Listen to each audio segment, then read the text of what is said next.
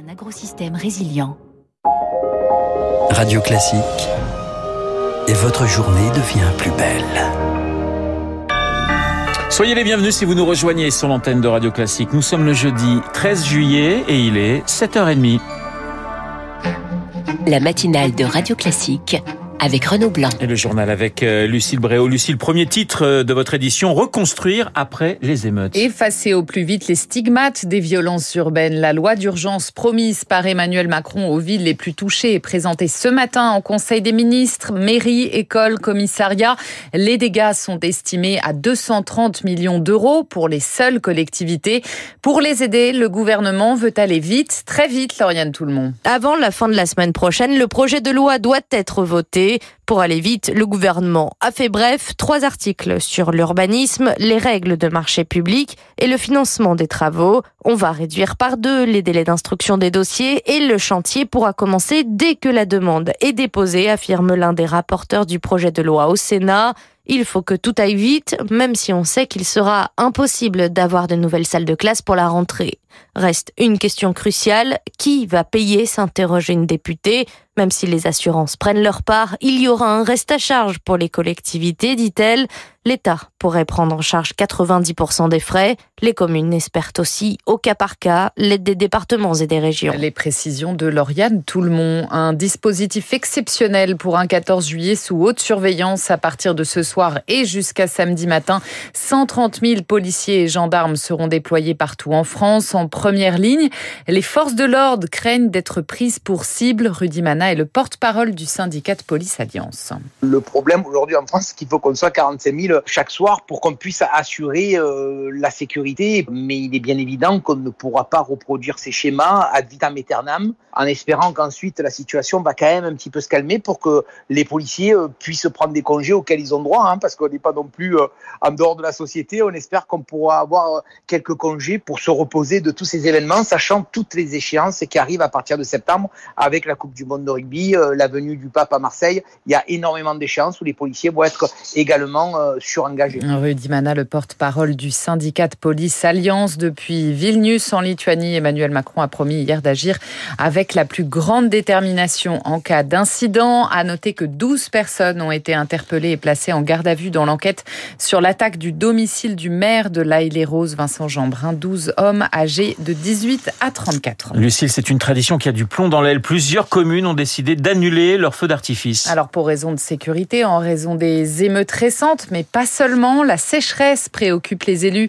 Ils craignent des départs de feu, des annulations qui pourraient se généraliser dans les années à venir. Alors les communes s'adaptent, Fabien Albert à Allo, commune de Provence, surplombée par les pins et la garrigue. Pas de feu d'artifice cette année.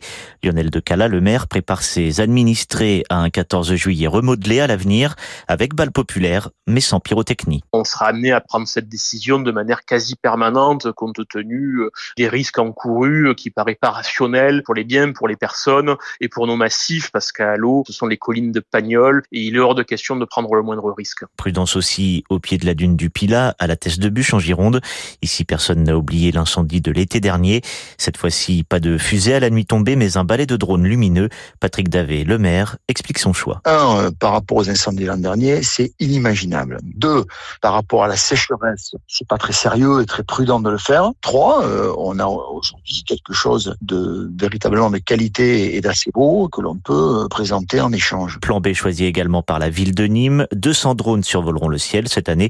Frédéric Pastor, adjoint à la mairie en charge des festivals, est conquis. Ça a de la gueule pour être allé le voir un petit peu à droite et à gauche. On s'adapte complètement aux nouvelles technologies et à l'ère du temps. Budget prévu 40 000 euros, pas plus cher qu'un feu d'artifice, assure l'élu la sécurité en plus. L'éclairage de Fabien Albert au Vernet dans les Alpes de Haute-Provence. Les recherches de terrain se sont achevées hier. Émile, deux ans et demi, reste toujours introuvable. L'enquête va désormais se concentrer sur l'analyse des éléments récoltés pendant quatre jours. En Ukraine, au moins un mort cette nuit dans une frappe de drone sur Kiev. C'est la troisième nuit d'attaque dans la capitale ukrainienne. L'Ukraine qui assure avoir abattu 20 drones et deux missiles de croisière. En bref, des milliers de médecins de nouveau nouveau dans la rue en Angleterre. Une grève de cinq jours, c'est inédit en termes de durée. Ils réclament des augmentations de salaire en pleine crise du coût de la vie. Pratiquement 7h35 sur Radio Classique. Lucille, deux nouveaux cas de grippe aviaire dans les Landes. Les canards des deux élevages concernés ont été abattus. Le niveau de risque vient pourtant d'être abaissé de modéré à négligeable, mais le virus circule toujours. Une campagne de, de vaccination doit démarrer en octobre. La France a choisi un laboratoire allemand pour lui fournir 80 millions de doses. Sylvie Collat est secrétaire nationale de la Confédération paysanne en charge de la grippe aviaire. Au mois de juillet, nous venons d'avoir trois foyers. Donc, euh, il y a une impatience d'avoir des solutions à la grippe aviaire. Peut-être c'est le vaccin, c'est ce que espèrent beaucoup de producteurs. Reste à prouver que ça se passe bien et que tout le monde puisse accéder au vaccin dans les conditions qu'ils le souhaitent, notamment économiques. Parce qu'il y a des petits élevages, des gros élevages, et que ce vaccin coûte entre 2 et 6 euros par canard et qu'effectivement, plus l'élevage est de taille réduite, plus il y a un surcoût. Donc, on a peur que les petits éleveurs n'aient pas accès au vaccin dans les conditions économiques qu'ils souhaiteraient. Sylvie Collat, référente grippe aviaire pour la Confédération paysanne. C'est le placement le plus populaire chez les Français. Le nouveau taux du livret A sera connu aujourd'hui entre 3 et 4 normalement. Et puis un chiffre assez incroyable, 700 000 tonnes de vêtements sont jetées en France chaque année. Et les deux tiers Renault finissent dans des décharges. Face à ce constat, le gouvernement veut agir et inciter les Français, figurez-vous, à réparer leurs vêtements en les confiant, pourquoi pas, à un couturier ou un cordonnier. On pourra toucher une aide. Le reportage de Victorien Villaume. Séance shopping pour Joran et Kimberly dans un grand magasin parisien.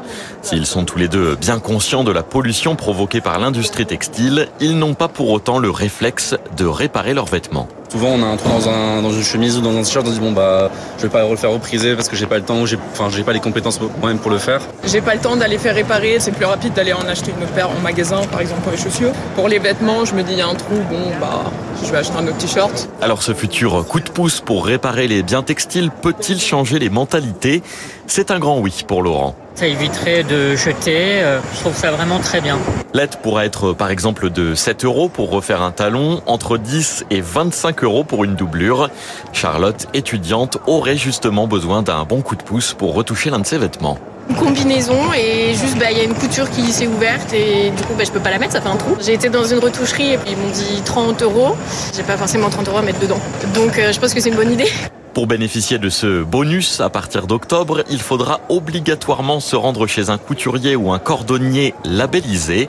Le gouvernement invite tous les professionnels intéressés à rejoindre le dispositif. Le reportage de Victorien Villaume. Et puis le Tour de France, 12e étape aujourd'hui.